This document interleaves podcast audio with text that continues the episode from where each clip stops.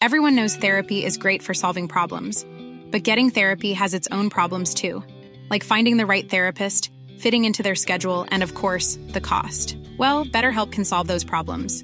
It's totally online and built around your schedule. It's surprisingly affordable too. Connect with a credentialed therapist by phone, video, or online chat, all from the comfort of your home. Visit betterhelp.com to learn more and save 10% on your first month. That's BetterHelp H E L P.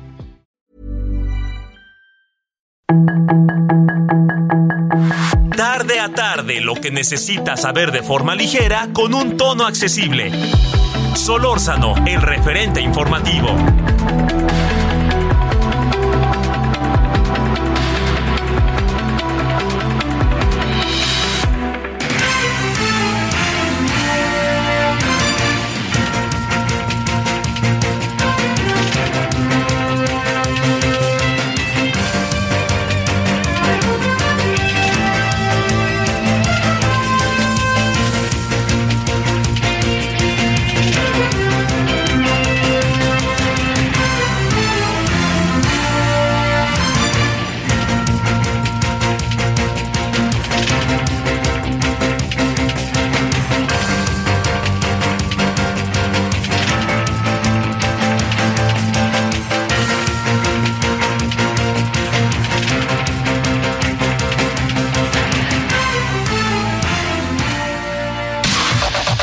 La información de último momento en el referente informativo.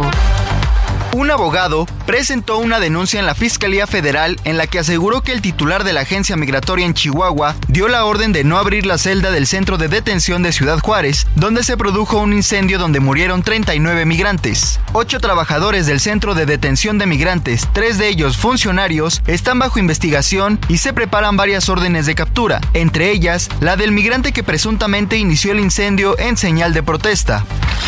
El gobierno de Estados Unidos afirmó que no se siente responsable por la muerte de los 39 migrantes en un incendio en un centro de detención en México y recordó que ha tomado nuevas medidas para facilitar la migración al país por vías legales. La Comisión de Quejas y Denuncias del INE ordenó al presidente Andrés Manuel López Obrador eliminar en la mañanera del 27 de marzo el contenido en el que se refirió a un plan C, con un llamado a la ciudadanía para no darle un solo voto al bloque conservador, haciendo referencia a que fue el mismo plan electoral del 2018 con la que violó sus deberes constitucionales.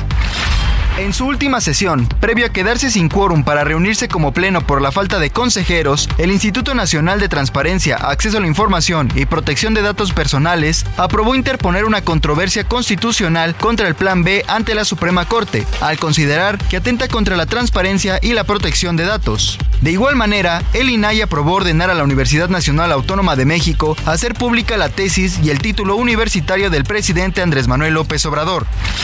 La Junta de Gobierno del Banco de México decidió incrementar en 25 puntos base la tasa de interés interbancaria a un día para llevarla de 11 a 11.25% con efectos a partir del 31 de marzo del 2023. Esto ubica a la tasa de interés en niveles históricos desde que se implementó como objetivo operacional la tasa de fondeo en 2008 y en un contexto de alta inflación.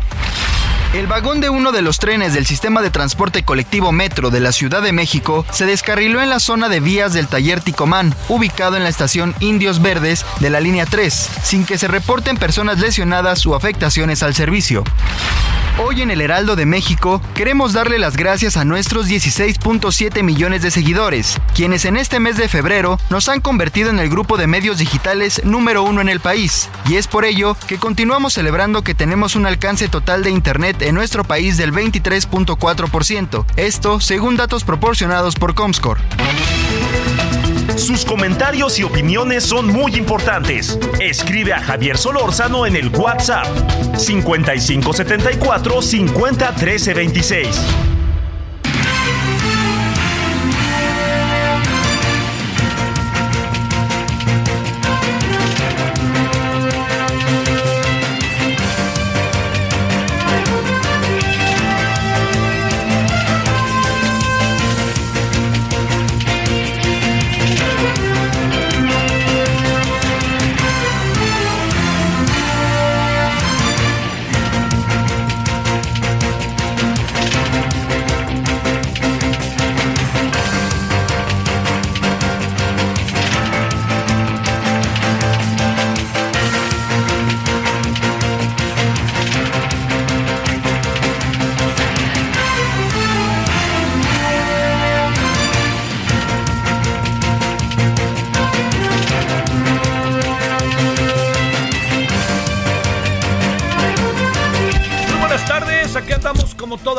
Tardes, agradeciéndole que nos acompañe. Eh, estuvimos lunes, martes y miércoles fuera. Ah, bueno, aquí en la Ciudad de México, pero transmitiendo desde, en un caso, desde el Tianguis Turístico, allá hasta en Citibanamex, ¿se llama? Sí. Y ayer y antier, desde el Camino Real, en la reunión 15, sí, 15 de jóvenes preparatorianos de la Universidad Panamericana. Bueno, yo espero que haya tenido hasta ahora un buen día. Eh, le agradezco que nos acompañe. Estamos el jueves. Eh, hoy entran a vacaciones los estudiantes eh, de todo el país. hablo particularmente primaria y secundaria, las preparatorias, pues ahí se arreglan, con las universidades a las que están incorporadas o con la propia CEP. Eh, y ahí verán, en algunos casos creo que también entran hoy a vacación. Eh, las universidades sí traen otra dinámica porque algunas de ellas están buscando a como dé lugar, a como dé lugar, tratar de ajustar lo más que se pueda el tiempo, ¿no? Por más que se pueda el tiempo que se ha perdido, pues por la pandemia, si se quiere, por huelgas, por paros. La UAM trae, y vamos a volver a hablar de la UAM, trae un lío grande que tenemos que detenernos en él. Y vamos también a hablar el día de hoy sobre el Día Internacional de las Trabajadoras del Hogar. Entonces, como ve, hay buenos temas este día. Yo le agradezco muchísimo que nos acompañe. Eh, para los que ya están en vacaciones, ay, qué bueno que es así, tómense su tiempo, descansen, pásenla bien. Y este, para los que entran ya mañana, pues otro tanto. De cualquier manera, en las grandes ciudades, bueno, en todos lados hay tránsito, ¿no? Según el sapo es la pedrada. Pero pues en las grandes ciudades hay mucho tránsito porque hoy entran a vacación los estudiantes y mañana entran una buena cantidad de trabajadores. Entonces, de cualquier manera hay mucho movimiento, etcétera, pues algunos preparándose para salir y los que pueden irse de vacaciones. Va desde aquí mi envidia, pero también va desde aquí mi felicitación. Bueno, eh, gracias, estamos en el referente radio 98.5 de FM, Ciudad de México. Estamos en, perdóneme, Guadalajara, Monterrey, en el Istmo, La Laguna, Oaxaca, Tampico, Tuxtla Gutiérrez, McAllen, Bronzeville, Chilpancingo y Yucatán, el bellísimo estado de Yucatán. Bueno, oiga, yo eh, déjeme, déjeme este, empezar la emisión de hoy con algo que aquí traemos, ¿no? Que todos sabemos. Eh, fíjense que el, el, como poco a poco el desmenuzamiento de lo que pasó en el centro migratorio de Ciudad Juárez nos, nos va dando muchas pistas de cosas que, que están ahí entre nosotros que están y que son parte de nosotros, que tienen que ver con, eh, hoy decía, este, el secretario de Gobernación que, que cada quien asuma su responsabilidad, que todos asumamos nuestra responsabilidad. Perdón, asúmanle ustedes. Yo, a mí no me vengan, entiendo que lo, supongo, quisiera pensar que en ese sentido lo dice, pero a mí no me vengan que yo tengo que asumir la responsabilidad. Es cosa de ustedes. Lo, nosotros los ciudadanos, si algo tenemos que hacer es ser vigilantes y ser exigentes de lo que ha venido dando, si ha venido pasando. Bueno, esto que le, que le estoy diciendo, a mí me parece que adquiere relevancia porque el gobierno hasta ahora, la impresión que yo tengo es que no, no ha dado un salto de no ha dado un salto cuantitativo. A ver, lo que ha hecho el gobierno es decir, nos solidarizamos, vamos a indemnizar, vamos a ir hasta las últimas consecuencias, las familias. No, no ha habido una declaración que diga, aquí el problema es estructural y algo tenemos que hacer. Es un poco sorprendente que el presidente diga que no se meta. Tiene lógica, ¿eh? Tiene lógica. Si lo vemos con, con el análisis de las cosas, tiene lógica. ¿Por qué tiene lógica? Porque el presidente dice, a ver, echen a andar toda la investigación y luego vemos qué hacemos. De cualquier manera, el decir, me hago un lado y me espero, o yo quisiera pensar que se espera, es un asunto que rompe un poco de repente con los esquemas del presidente, que va a todas, ¿no? Entonces, en esta, pues yo lo único que quisiera pensar, más bien lo que quisiera, más que pensar, es que el presidente toma distancia para luego perder la distancia y meterse, pero de cabo a rabo al asunto. Porque, espéreme, ¿se puede criticar al pasado de este tema? Pues sí y no. A ver, yo le diría, ¿cuánto tiempo lleva este gobierno en el poder? ¿Cuatro años y medio? Entonces, espérenme, sabían lo que pasaba en el Instituto Nacional de Migración. Si no entendieron la renuncia del primer director del instituto, Tonatiu Guillén, es que no entendieron que había una mirada crítica y que había una forma diferente de hacer las cosas para que todo sea diferente que no se atendió. Porque se fue Y ni caso le hicieron. Él trató de hablar una y otra y otra vez con las diferentes instancias de gobierno, con Olga Sánchez Cordero, que era en aquel tiempo secretario de Gobernación, con el propio canciller. Nadie lo pelaba. Pues entonces, vámonos, ¿no? Y ahora ya, ahogado el niño, venga y tapen el pozo. Esa es una parte que es muy importante ver. Otro asunto que me parece que es muy importante ver, déjeme planteárselo eh, de manera, déjeme plantear, déjeme planteárselo en primera persona. Ándele, creo que dije bien. Hace algunos años eh, hicimos un trabajo en donde trabajábamos en aquel tiempo, donde lográbamos, eh, sobre el tema migratorio en el sur del país. Lo hicimos a través de un proyecto maravilloso con las televisoras públicas de todo el país. Entonces fuimos a Chetumal. En Chetumal fuimos a las estaciones migratorias o a los centros migratorios. A lo mejor mucha gente podrá recordar que en ese tiempo se dejó venir una migración muy fuerte cubana.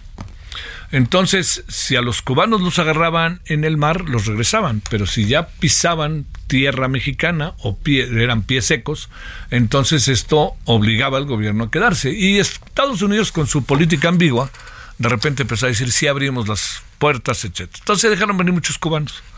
Se dejaron venir muchos cubanos que llegaban a México, vaya usted a saber cómo, la verdad, pues, digo, parece cerca o lejos, la verdad, la isla de Cuba, ¿no? Pero bueno. Y cuando llegaban acá, me consta, la actitud era profundamente agresiva a veces con los propios, eh, el personal de los centros migratorios. Eh, yo, vi, yo vi cosas que entiendo que a mucha gente pues, no le gustará escuchar, pero las vi y ahora sí que nadie me contó cómo los migrantes eran muchas veces muy groseros con los eh, el personal de los de los centros migratorios, muy groseros. La paciencia de los trabajadores era grande, pero también me di cuenta de algo y todo indica que eso no cambió. No son, no están suficientemente formados, armados, armados en el sentido de trabajo, para enfrentar las situaciones que enfrentan. Y eso yo le diría, ese es un asunto, créame, de una enorme trascendencia. Es de una enorme trascendencia. No, no estaban preparados ni a las vivas, caramba, para decirlo claro, de cómo aplicar los protocolos. Lo que pasó ayer, el lunes, mucho tiene que ver con protocolos. Usted vio cómo se comportaban los dos, este, las dos personas que se alcanzan a ver, pues van y vienen, ¿no? Van y vienen, van y vienen, van y vienen, y así están. Y cuando uno ve que van y vienen, van y vienen, algo que me llama la atención es que ninguno de ellos se acerca a la puerta para ver qué pasa. Entonces aquí la pregunta es, ¿cuál sería la primera, una de las primeras enseñanzas para cualquier trabajador del Instituto Nacional de Migración? Lo que importa es preservar la vida de los migrantes y tener cuidado con ese tema. No se hizo. Me pregunto, ¿lo sabían o no lo sabían? Lo que pasó en el centro migrante, decía Juárez, ¿es un caso único o no es un caso único? Esa es otra cosa. En términos de lo sucedido, yo creo que hay algo de excepcionalidad, ¿no? Todo lo que fue pues que se calcinaran 39 migrantes y que queden tantos heridos. No sabemos qué pueda pasar con ellos, la verdad. Algunos de ellos están muy mal heridos. Pero sí le digo que lo que pasó ahí, que esto es importante, tiene la excepcionalidad de eso precisamente, de que murieron calcinados. Y si nos damos, si nos, si nos, eh, le diría yo, si, si apretamos la llave, diríamos, hay una relativa excepcionalidad porque es cuestión de ver lo que ha pasado en el sureste mexicano o lo que pasó hace años en San Fernando, Tamaulipas. Entonces, todo eso que, le estoy contando eh, es una de las partes que, que tiene que ver con que, cuál es la dinámica al interior de los centros migratorios. Y diría, ¿Qué le enseñan a los trabajadores migrantes, a los trabajadores del centro? ¿Cómo los colocan? ¿Cuánto les pagan? ¿Qué, ¿Qué, atribuciones tienen? ¿Qué pasa cuando los migrantes que llegan ahí hasta la madre? Usted imagínese un migrante que viene de Venezuela y ya de repente ve, entre comillas, la tierra prometida y resulta que lo meten en una cárcel. ¿Usted cómo quiere que reaccione? No estoy justificando nada, ¿eh? Pero ¿cómo quiere que reaccione? Razonemos eso. Bueno, Esa es una parte de la historia. Y hay otra parte de la historia que tiene que ver con que, pregunto, ¿la política en materia migratoria de este sexenio es diferente a la anterior? ¿O nos quedamos en el quédate en México? Y ahora que quieren meter al tambo al señor Donald Trump, y que disfruta que él sí era nuestro amigo, y que además, pues él dijo, pues ¿para qué pongo un muro si México ya me hizo el favor de ponerlo con sus militares y su Guardia Nacional? Todo esto, perdóneme, es el cúmulo de cosas.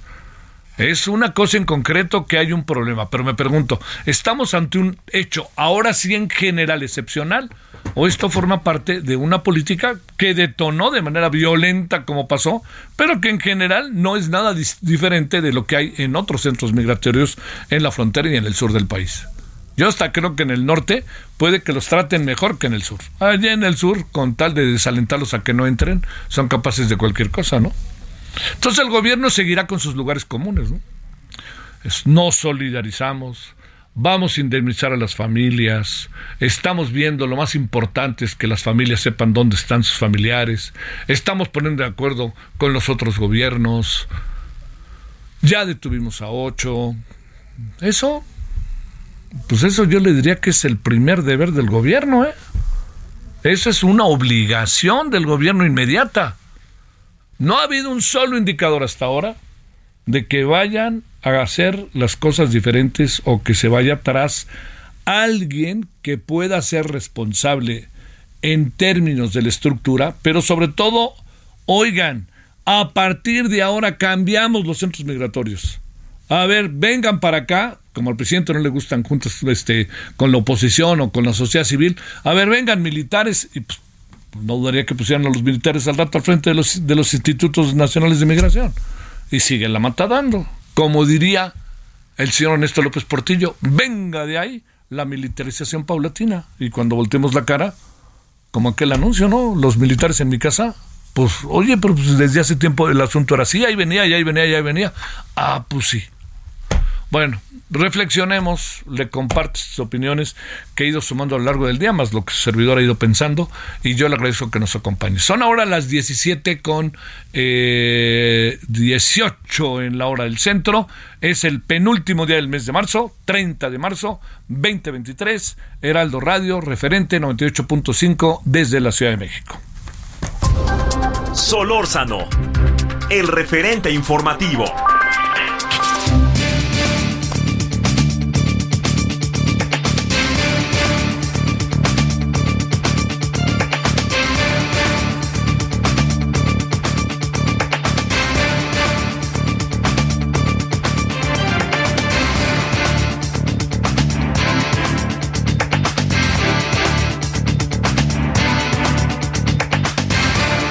Le cuento que, a ver, estamos en otro asunto también que nos coloca en cierta, pues en cierto sentido al límite, que es que la Junta de Coordinación Política desde anoche nos informó que no tiene manera, que, nos, que no alcanzan, pues, acuerdos para designar o para tener un criterio para que de las cuatro quintetas salgan cuatro consejeros, dos y dos, dos mujeres, dos hombres. Bueno, eh, este, los partidos de oposición, en muchos casos, debo reconocer que le han echado ganas, ¿eh? Ganas para buscar ese acuerdo. Pero ya sabe que, que a veces nomás no hay acuerdos. Bueno, ahorita hablaremos de eso. Luis Espinosa Cházaro es coordinador del PRD en la Cámara de Diputados. Diputado, querido Luis, ¿cómo has estado? Muy buenas tardes. Hola Javier, te saludo con mucho gusto como siempre. Gracias. ¿Qué anda pasando y qué puede acabar pasando, diputado? Pues como dijiste tú, le hemos echado ganas, hemos planteado la posibilidad de cumplir con nuestra responsabilidad constitucional y legislativa de conseguir un acuerdo que tenga los mejores perfiles de idoneidad, de imparcialidad, de equidad, de capacidad en los en las ternas, en los integrantes de las ternas, pero como decía mi maestro en la universidad, la responsabilidad o la, el peso de crear los consensos pues recae en la mayoría y hoy pues Morena tiene una mayoría y el presidente ya les dijo con claridad, lo dijo públicamente, váyanse la insaculación. No es nuevo que al presidente le gustan las tómbolas, pero me parece que es un recurso que, que agota la política, agota el oficio político pero estamos ya ahora de que sea el último recurso que nos queda en la Cámara de Diputados, la insaculación, porque tendrá que haber eh, consejeros, tanto la presidencia como tres consejeros eh, integrantes del INE. El INE no se puede quedar incompleto. ¿Qué piensas este, de cualquier manera, diputado, que de las cuatro quintetas uno tendría que reconocer que auténticamente son los 20 finalistas y uno presume, eh, Luis, que son 20 personas con un alto nivel de conocimiento que cualquiera de ellas podría encabezar, diría yo, eh, este, que podría participar e incluso encabezar la presidencia del INE. Sí, yo no descalifico per se a, ninguno de los integrantes. El Comité Técnico de Evaluación pues tenía que hacer ese trabajo, el filtrado. Recordarás que había cerca de 600 en un inicio. Hay perfiles que a mí en lo personal pues me, parecen más profesionales, eh, presidentes de los OPLES de los estados, ese tipo de, de perfiles, pero yo no descalifico a nadie. Lo que me parece que es una lástima es que no se vaya a poder lograr un consenso y que tengamos que dejar a la suerte algo tan importante como pues como nuestro árbitro electoral. La única condición que puso va por México y lo hicimos público ya desde hace días PRD, PAN y PRI, pues es que, queríamos imparcialidad en los que participen en el instituto. Eh, eh, digamos, era el, único requisito porque coincido contigo que, que, la gran mayoría o la mayoría de los que están en las quintetas pues podrían ocupar e, este cargo, pero insisto, no veo en el oficialismo la voluntad de que de aquí a las 12 de la noche pueda haber un consenso que llegue al Pleno. Bajo esta perspectiva, diputado, significa que mañana tendrían que hacer, llevar a cabo el proceso de insaculación. A ver, déjame planteártelo para que el público entienda qué significa insaculación y cuál es la diferencia de la insaculación que ya era acuerdos para la designación. Bueno, la gran diferencia pues es el, el quehacer de la política. El espíritu de la Constitución dice que por dos tercios del Pleno, obligando a que las distintas fuerzas políticas busquen este consenso con los mejores perfiles. Eso es hacer política. Lo otro es dejar a la suerte. ¿Qué es la insaculación? Para que la gente nos entienda, una tómbola, para decirlo con toda claridad. Y, y a partir de las 12 de la noche, mañana, eh, seguramente, eh, pues tendremos que llevar a cabo de cara a la nación un método transparente de insaculación para que no quede duda de que si ya lo dejamos a la suerte, pues eh, sea totalmente transparente. Vamos a acabar en eso, ¿no, Luis? Pues eh, no te lo digo con gusto, pero creo que sí, Javier. Eh, a ver. La Jucopo, la está citada hasta las 10 de la noche. ¿En qué margen de negociación pudiéramos obtener, no? Que, eh, a ver, para cerrar en breve, una opinión sobre que el método termine de esta manera. ¿Qué es lo que... ¿en, qué, ¿En qué te deja como coordinador parlamentario del PRD, pero en qué te deja como diputado y en qué te deja ante INE? Me deja un muy mal sabor de boca yo hubiera querido que se llegara a los consensos. Fui siempre respetuoso del método, del comité técnico, nunca descalificamos desde Va por México al comité técnico de evaluación. Recordarás que en Jucopo, PRD, PAN y PRI nos abstuvimos para no nos culparan de que desde el inicio descarrilábamos el proceso, pero no hay la voluntad política, porque como dijo el presidente, yo prefiero una rifa. Bueno, pues eso no es hacer política, y eso deja muy mal parada la Cámara. Todos los diputados, te hablo como diputado de uno de los 500, teníamos la posibilidad de elegir a los mejores y vamos a dejar la suerte pues que salgan los que el pues ahora sí que el los que los, los, que se insaculen, los que a los que les caiga la bolita. Te mando un gran saludo, Luis. Gracias, diputado. Seguiremosle por ahí a ver si hacemos algo allí en Radio Congreso. Con mucho gusto, te saludo con el gusto siempre, Javier. Gracias. Pausa.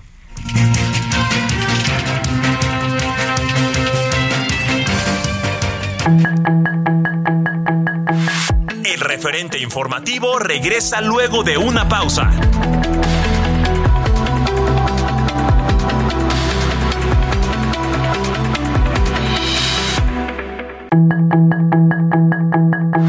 Estamos de regreso con el referente informativo.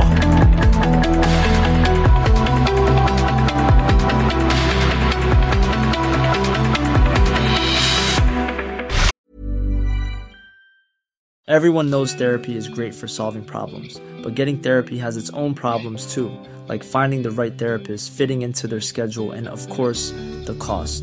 Well, BetterHelp can solve those problems. It's totally online and built around your schedule. It's surprisingly affordable too.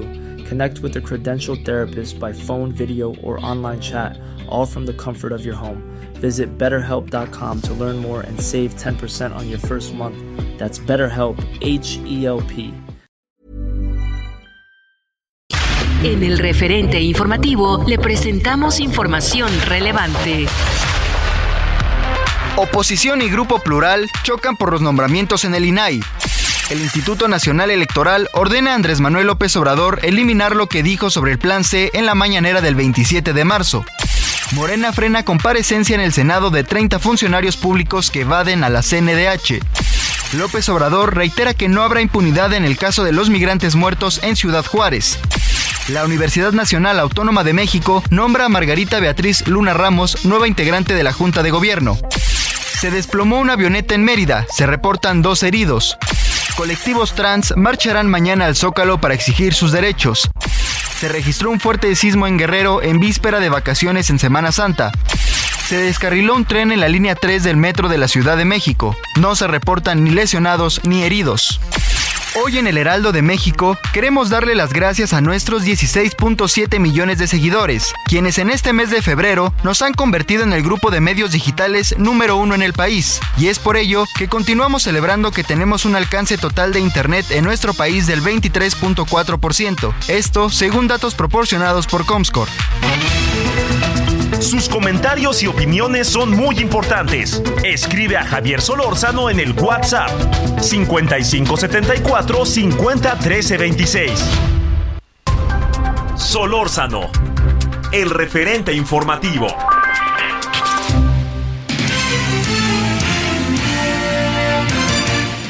Amigos del Heraldo Radio, qué gusto saludarlos. Fíjense que hoy les tengo una información muy importante paren oreja, porque de acuerdo a estudios científicos, está comprobado que las enfermedades surgen por falta de nutrientes y por la pérdida y oxidación de las células de nuestro cuerpo. Para recuperar nuestra salud, es necesario regenerar nuestras células dañadas. Y hoy les tengo una excelente noticia. Les presento un tratamiento elaborado a base de células madre, el cual tiene excelentes resultados para mantenernos saludables. Y ya está aquí Arisbet Chávez, representante de Productos Politécnico, para que nos platiques al respecto mi querida Ari, ¿cómo estás? Qué gusto saludarte, Te veo Moni. bien, guapa. Porque nos estamos tomando las Qué células bonita madre, piel. ¿verdad? A ver, platícanos. Esto es una verdadera joya que tenemos en nuestro país. Fíjate que este tratamiento que les traigo el día de hoy está elaborado a base de células madre y funcionan como un regenerador celular.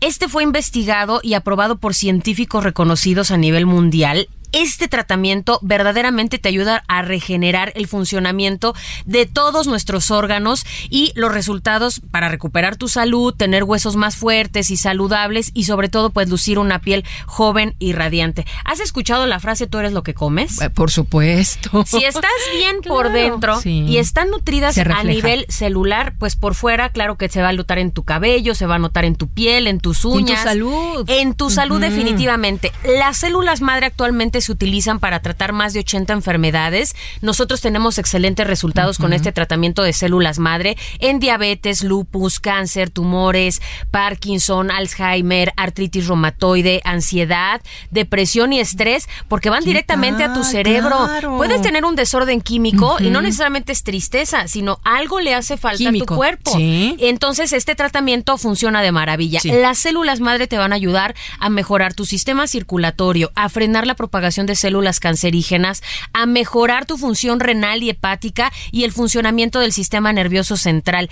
Este tratamiento, cada cápsula es riquísima en antioxidantes. ¿Cómo andamos buscando los antioxidantes? eh? Y además Siempre. los tomas por separado. Sí. Esta cápsula te contiene la cantidad de antioxidantes necesaria y te va a dotar una gran cantidad de nutrientes a todo tu cuerpo. Ari, ¿con solo tomar una cápsula al día mejora nuestra salud? O digo, porque si es así, ¿a dónde llamo en este momento para pedir el tratamiento? Muchos de los propósitos, yo creo que de, de año nuevo es mejorar nuestra salud. Sí. Y hoy te traigo una promoción de esas que son fantásticas y que no pueden dejar pasar.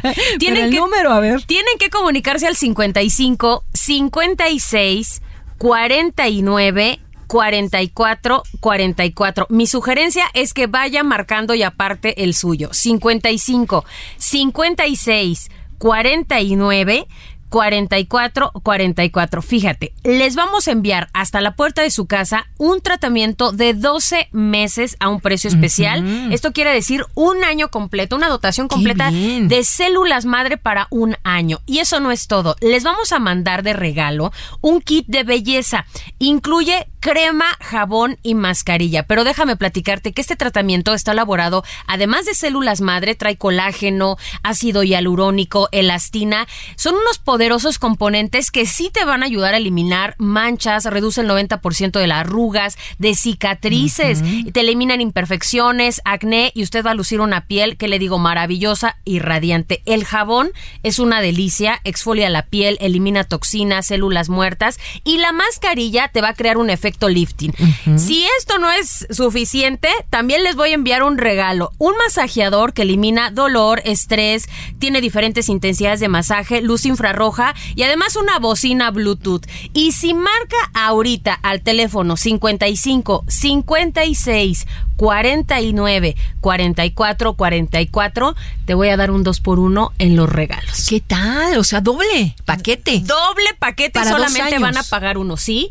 Vienen dos años de células más doble de los regalos, por eso tienen que aprovechar y marcar ya. El teléfono, Sí. 55 56 49 44 44. Ya me lo aprendí. Reciba dos tratamientos al precio de uno. Llame en este momento. Muchas gracias, Ari. Gracias. Regresamos aquí al Heraldo Radio. Solórzano, el referente informativo. Thought I found a way. Thought I found a way, yeah. But you never go away. So I guess I gotta stay now. Oh, I hope someday I'll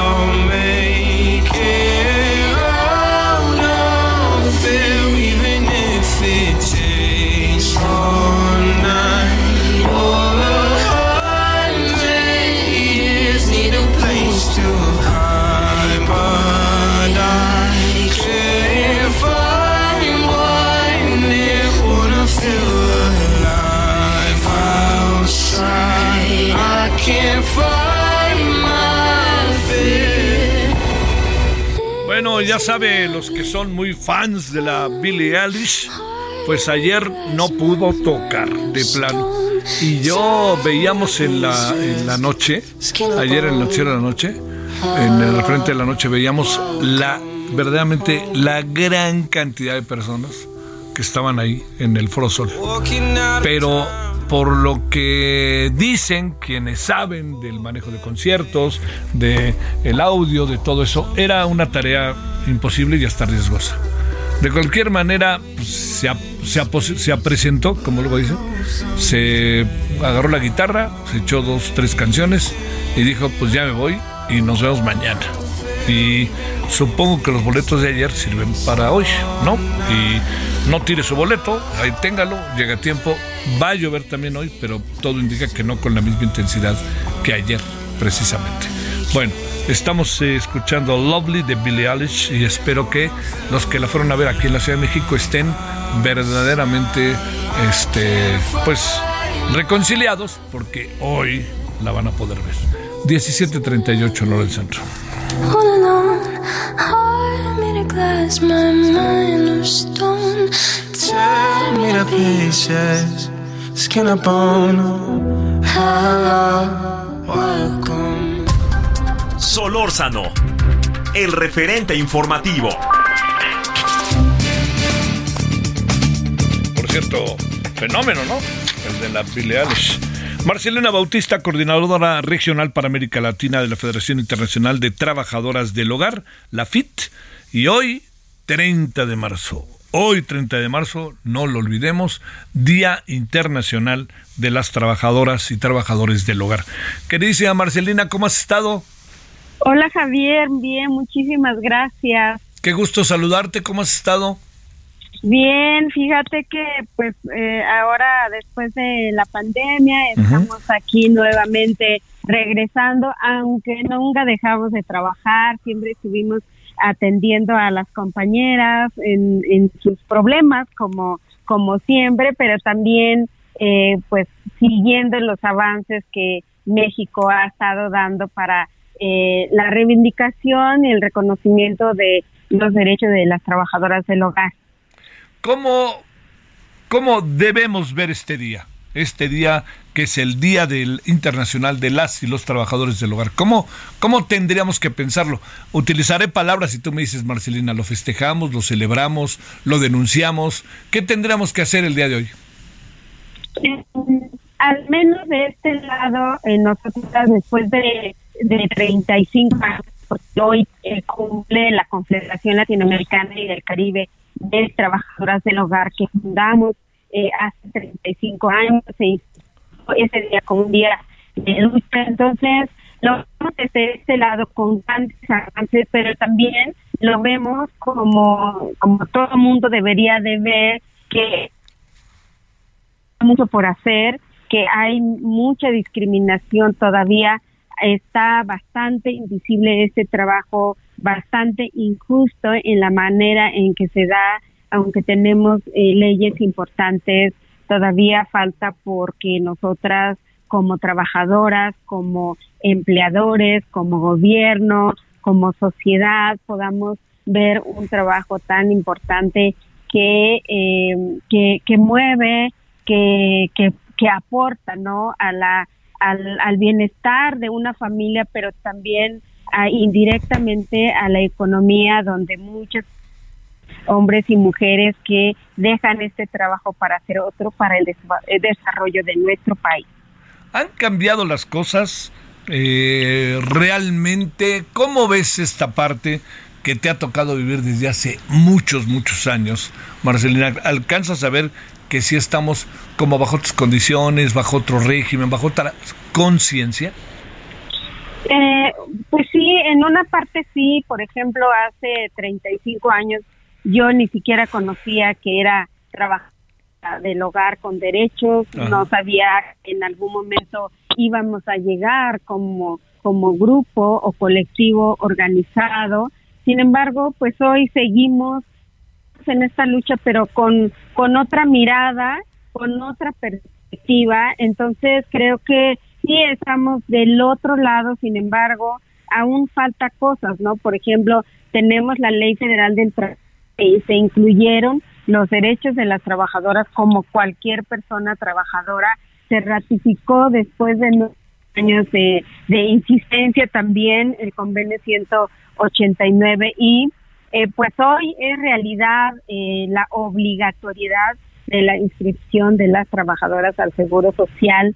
Entonces, desde este lado, pero también si volteamos a ver, las trabajadoras del hogar siguen con miedo porque si reclaman esos derechos van a ser despedidas, la persona empleadora sigue viendo a ese trabajo como de como de ayuda, como eh, aquí eh, recibe todos los servicios, entonces, ¿para qué para qué necesitas más o la seguridad social a la hora de otorgarlo o pensar que ya es obligatorio, eh, simplemente es así como te voy a descontar, ¿no? Si te voy a dar seguridad social. Entonces, son, son, son muchas cosas que, que hace falta también eh, irlo eh, pues normalizando, regulando también desde el discurso, desde la práctica y, y, y que las ahora sí le entren a, esto, ¿no? Sí, claro, que es este por ahí. Eh, ¿Hubo algún acto el día de hoy, Marcelina, o alguna cosa así? Sí, eh, me reuní con el director del IMSS, eh, Sober Robledo, eh, el cual hizo un balance pues de todos los avances que ha hecho México, especialmente la seguridad social. Hace más o menos 10 años nos recibieron justo ahí en el link donde pedíamos seguridad social para las trabajadoras del hogar y nos dijeron, eh, ¿para qué quieren derechos? Usen el derecho familiar. Eh, ahí tengo a mi trabajadora y pregúntele cómo le va. Le va muy bien. Y nosotras dijimos, es que no queremos ese derecho porque nosotras somos personas trabajadoras y tenemos derecho a tener esa seguridad como un como parte de nuestros derechos humanos y entonces ese giro que ha dado también se ha dado dentro de, del gobierno para nosotras fue importante pero también en la reunión consistió en que tenemos que eh, pues establecer estrategias que hagan cumplir pues todos estos avances y que no nada más se quede pues en los en, en los cambios normativos y que sí la hicimos sí lo logramos y que las trabajadoras del hogar sigan bajo la pues la resistencia y bajo la discriminación que se da a este trabajo Marcelina, pues en algún sentido te felicito por el día, pero más bien sigo como tú sabes todo lo que has hecho a lo largo de tantos años. Te mando un gran abrazo y te agradezco que hayas estado con nosotros. Muchísimas gracias. También agradezco mucho el espacio que siempre nos permiten para hablar. Gracias. Adiós, Marcelina. Hasta luego. Marcelina Bautista, que es importante que usted sepa, es la coordinadora regional para América Latina de la Federación Internacional de Trabajadoras del Hogar, que es conocido como FIT, F-I-T-H. Bueno, vámonos a las 17.46 en Lora del Centro. Vamos a las 17.46 en Lora del Centro. Solórzano, el referente informativo.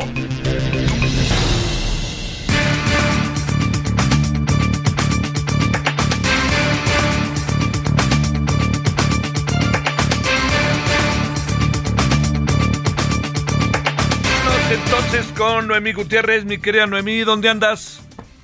Hola, muy buenas tardes, Javier. Pues te saludo aquí desde los patios marianos de Palacio Nacional, donde terminó hace poco más de una hora una conferencia que encabezó Rosa Isela Rodríguez, la secretaria de Seguridad y Protección Ciudadana, sobre todo este caso del incendio ahí en la estación provisional en Ciudad Juárez. Pero comentarte que en la conferencia de prensa matutina, pues se hizo el cambio de presidencia del Consejo de la Comunicación y ahí asistieron varios empresarios. Al final de esta conferencia de prensa mañanera y después de este cambio pues entrevistamos a Francisco Cervantes que es el presidente del Consejo Coordinador Empresarial. Se le preguntó de si está después de que el gobierno federal reconoció que está aumentando el delito de extorsión dijo que es preocupante para la iniciativa privada. Dijo que incluso ya tienen ubicados algunas ciudades puntos y carreteros donde se comete este delito pero eso sí aseguró no se comete en todo el país. También se le cuestionó si estas declaraciones que dieron funcionarios estadounidenses de que algunas zonas del país están controladas por el narcotráfico, pues no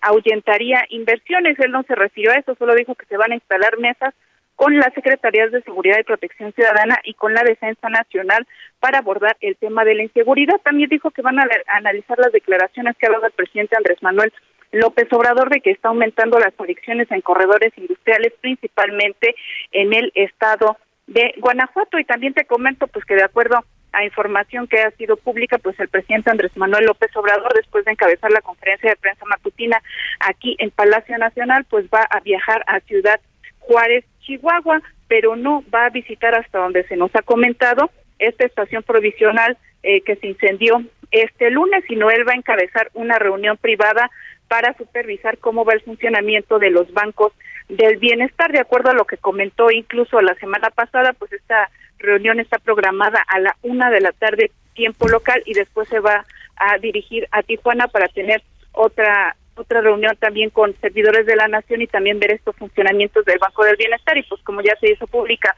esta agenda del presidente López Obrador, pues será previsible que se puedan presentar algunas manifestaciones y pues no hasta el momento se nos ha dicho que no va a haber a los a los migrantes heridos después de este incendio, pero pues esperemos cómo se da el transcurso de los hechos este viernes, Javier. No los va a ver. Noemí, gracias. Muy buenas tardes.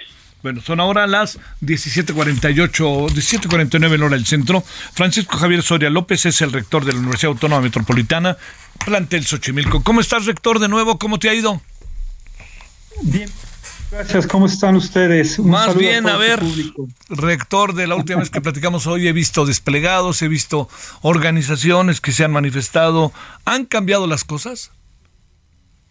Eh, bueno, te diría que han, cambiado en el siguiente sentido. Eh, como sabes, eh, los pliegos petitorios se entregaron desde el 14 de, marzo, todos, este, y, luego se contestaron por parte de las cinco unidades, así como por la Rectoría General. Este, en nuestro caso, en Xochimilco, dimos la respuesta del 16 de marzo. Eh, y bueno, ayer 28 de marzo tuvimos ya una, una respuesta, uh, una contrapropuesta de respuesta por parte eh, de las alumnas que están en el paro. Este, y bueno, a, nos dieron una, una respuesta a cada una de las unidades este, y ahorita eh, estamos justamente en ese, en ese punto. Eh, hay muchos avances en el caso de, de Azcapotzalco, eh, Coajimalpa, Iztapalapa en, ese sentido. En nuestro caso eh, han pedido precisamente que se hagan especificaciones más precisas de, nuestra respuesta este, nosotros estamos preparando, lo haremos llegar justamente el día de mañana. Este, eh, digamos, estamos ampliando algunas de estas respuestas este, y haciendo algunas precisiones, pero insistimos en que eh, ese tipo de, precisiones y ajustes creemos que en una mesa de diálogo es mucho más eh, adecuado. Tardaron 12 días en contestarnos. Este, nosotros vamos a contestar mañana, pero esa cuestión epistolar creo que no ayuda tanto como podría ayudar una mesa de diálogo directo. ¿Qué pasa en la UAM en general, rector? ¿Qué, ¿Qué, alcanzas a apreciar? Debido a que el asunto originalmente era Xochimilco, ¿no?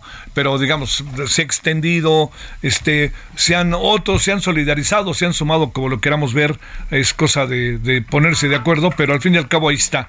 ¿Qué, qué está pasando en toda la UAM? Bueno, mira, todo eh, es un caso que fue de Coajimalpa. El de Coajimalpa, perdón, me equivoqué, Coajimalpa, perdón.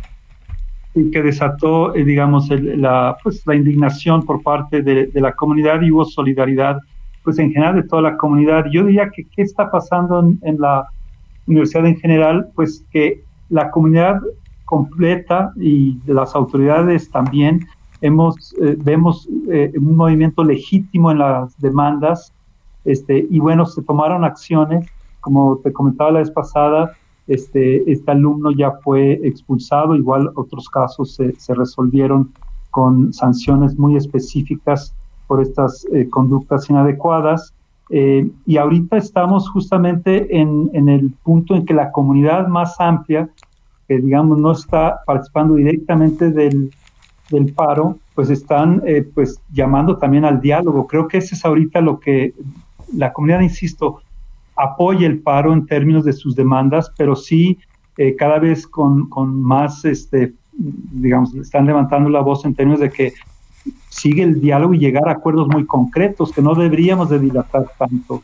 Y bueno, eh, las autoridades, este, las rectorías, secretarías, direcciones, jefaturas, estamos, eh, bueno, atentos desde el día uno para, para sentarnos a dialogar. Esto se ha dilatado y creo que ahorita lo que toca es que la comunidad se involucre, que esté mejor informada y que participe justamente en el, en el, en el diálogo. Por otra cosa, por otro lado, ya estamos trabajando en compromisos muy concretos, por ejemplo, el protocolo único de atención, que era una de las, eh, una de las preocupaciones de cómo mejorar estos procedimientos, y hay una comisión donde están participando las especialistas de unidades de género y donde también ya están participando alumnas eh, que están en el paro este, en esta comisión pues para proponer eh, esta, este protocolo único, ¿no? Sí, claro. Este, y hay también una serie de reformas reglamentarias que también ya están, este, pues, eh, para iniciar justamente su discusión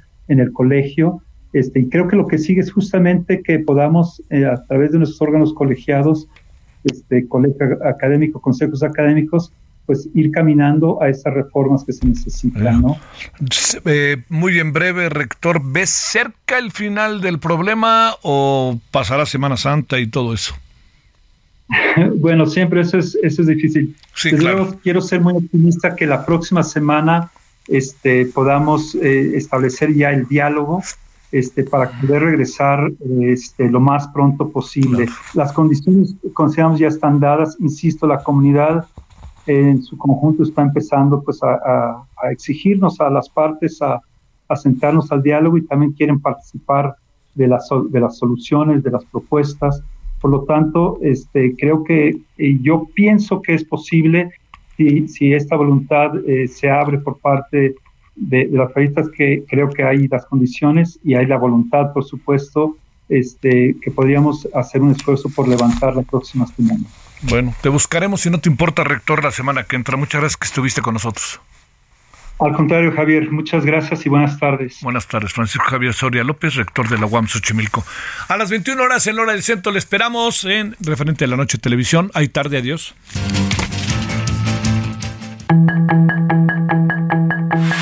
Hasta aquí Solórzano, el referente informativo.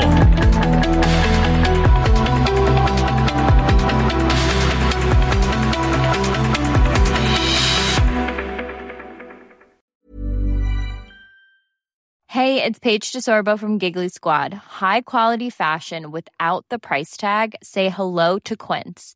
I'm snagging high-end essentials like cozy cashmere sweaters, sleek leather jackets, fine jewelry, and so much more. With Quince being 50 to 80% less than similar brands.